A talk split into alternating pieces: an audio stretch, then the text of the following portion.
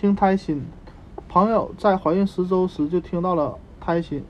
我比她早了一周，但医生没有听到，但是至今，但医生至今没有听到宝宝的心跳声。宝宝的心跳无疑是每一个准妈妈和准爸爸耳朵里最美妙的音乐。即使你已经通过早期超声检查看到了宝宝的心跳脉搏，但在医生检查啊诊室里通过多普勒仪听到的宝宝心跳的那一刻，也会前所未有的激动。多普勒仪是一种超一种手持超声设备，通过一种特殊的传感器将肚子里的信号放大。虽然有些幸运的父母可以在怀孕十到十二周就能听到宝宝的心跳声，但并不都是如此，影响听到胎心的因素很多，包括宝宝的位置、胎盘的位置、子宫的位置，还有你肚子上的脂肪层等等。当然，